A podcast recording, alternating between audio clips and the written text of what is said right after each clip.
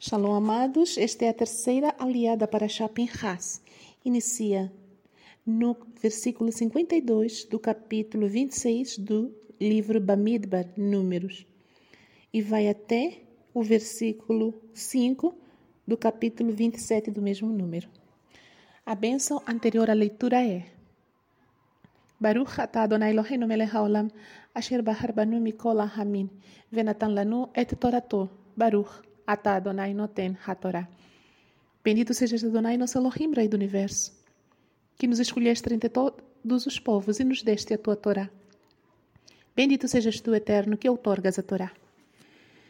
Adonai disse a Moshe, a terra será dividida entre eles como um bem a ser herdado, de acordo com o número de nomes. Para as famílias com um número maior de pessoas, você deve dar uma herança maior. Para aquelas que têm um número menor de pessoas, você deve dar uma herança menor. A herança de cada família será concedida de acordo com o número registrado. Entretanto, a terra será dividida por sorteio. Eles herdarão de acordo com os nomes das tribos de seus ancestrais. Mas a herança será dividida por sorte entre as famílias com um número maior e um número menor de pessoas. Os contados entre os descendentes de Levi Segundo suas famílias foram de Gershon, a família dos Gershoni, de Kehat, a família dos Kihati, e de Merari, a família dos Mirari. Estas são as famílias de Levi. A família do Livni, a família do Evroni e a família do Mahli. A família do Mushi, a família do Korhi. Kehat foi o pai de Amram. O nome da mulher de Amram era Yocheved, a filha de Levi, gerada por Levi no Egito. Ela deu à luz a Aharon, Moshe e sua irmã Miriam para Amram. A Aharon nasceram Nadav, Aviu, Elazar e Itamar, mas Nadav e Aviu morreram ao, ao oferecer fogo não autorizado diante de Adonai. Os indivíduos do sexo masculino com um mês de vida ou mais, contados de Levi, somaram 23 mil. Eles não foram incluídos no censo do povo de Israel, pois nenhuma terra lhes foi dada por herança em meio ao povo de Israel. São esses os contados por Moshe e Elazar, o Corém, que fizeram o censo do povo de Israel nas planícies de Moab, junto ao Yarden, diante de Jericó. No entanto, não havia nenhum homem entre os que também tivesse sido incluído no censo de Moshe e Aharon, o Corém, quando eles enumeraram o povo de Israel no deserto do Sinai. Pois Adonai disse deles: Com certeza eles morrerão no deserto. Por isso nenhum deles sobreviveu, exceto Caleb, o filho de Jefuné, e Yahoshua, o filho de Nun. Aproximaram-se as filhas de Tzolochad, o filho de Éfer, neto de Gilead, bisneto de Mahir, trineto de Manassé, da família de Manassé, o filho de Yosef. Estes foram os nomes de suas filhas: Mahla, Noah, Ogla, Milca e Tisra. Elas se postaram diante de Moshe, Elazar, o Corém, os líderes de toda a comunidade à entrada da tenda do encontro e disseram: Nosso pai morreu no deserto. Ele não fez parte do grupo reunido para rebelar-se contra Adonai no grupo de Korah.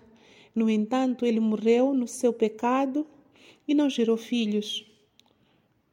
Por que devemos por que deveria o nome de nosso pai ser eliminado de sua família apenas por não ter gerado um filho? Dá-nos a posse de uma propriedade com os irmãos de nosso pai. Moshe apresentou a causa delas a Adonai. Amém. A bênção após a leitura. Baruch atah Adonai, Eloheinu melech haolam. Asher natan lanu torat emet, v'hayeu lanatan betoheinu. Baruch atah Adonai noten hatorah. Bendito seja Adonai, nosso Elohim, Rei do Universo, que nos deste a Torá da verdade e com ela a vida eterna plantaste em nós. Bendito sejas tu, Adonai, que outorgas a Torá. Amém. Nesta aliá, vemos que o Eterno ordena a Moshe que as famílias devem ser distribuídas a sua herança de acordo com o sorteio e de acordo com o número de cada família. Ou seja, cada tribo contada iria herdar uma parte da terra prometida. A terra devia ser dividida por sortes e também pelo número de constituintes de cada tribo. A menor tribo deveria herdar um menor espaço da terra e a maior tribo deveria herdar a maior porção da terra. E assim deveria ser feito conforme Adonai ordenou a Moshe e ao sacerdote Elazar, o filho de Aharon. Vemos que, posteriormente ao primeiro censo que foi feito, é feito um outro censo, uma outra contagem para os filhos de Levi, do sexo masculino, com um mês de vida ou mais, e somaram 23 mil. Essa contagem não foi incluída na primeira contagem do censo porque eles não herdariam a terra. O primeiro censo, vemos que o objetivo dessa contagem era para que a terra fosse repartida entre as tribos. Mas como os Levi, os levitas, não herdariam nenhuma porção da terra, eles não foram incluídos no primeiro censo. A contagem deles foi separada, mostrando assim que o Eterno separou os da tribo de Levi para o serviço a ele, o serviço no serviço sagrado. Um aspecto que chama atenção aqui no versículo 63 é que toda esta contagem, esse censo, não inclui ninguém daqueles que foram contados por Moshe e Aharon, quando Aharon era vivo, nas planícies, ou seja, no deserto do Sinai. Porque todos eles que foram contados no deserto do Sinai, no primeiro censo, já haviam morrido, como o Eterno tinha prometido que eles iriam morrer, porque eles se rebelaram contra o Eterno.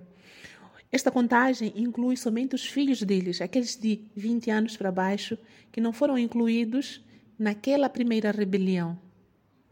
Mostrando mais uma vez que a palavra do Eterno é fiel, ela se cumpre, porque o próprio Eterno zela em cumprir e fazer cumprir a sua palavra.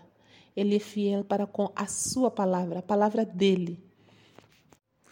A última coisa que importa comentar é que as filhas de Tzolofhad, que era da, da descendência de Yosef, elas aproximaram-se de Moshe e pediram que fossem incluídas na divisão da herança da terra, porque o seu pai tinha morrido, de fato, mas ele não tinha morrido como um rebelde na rebelião de Korah.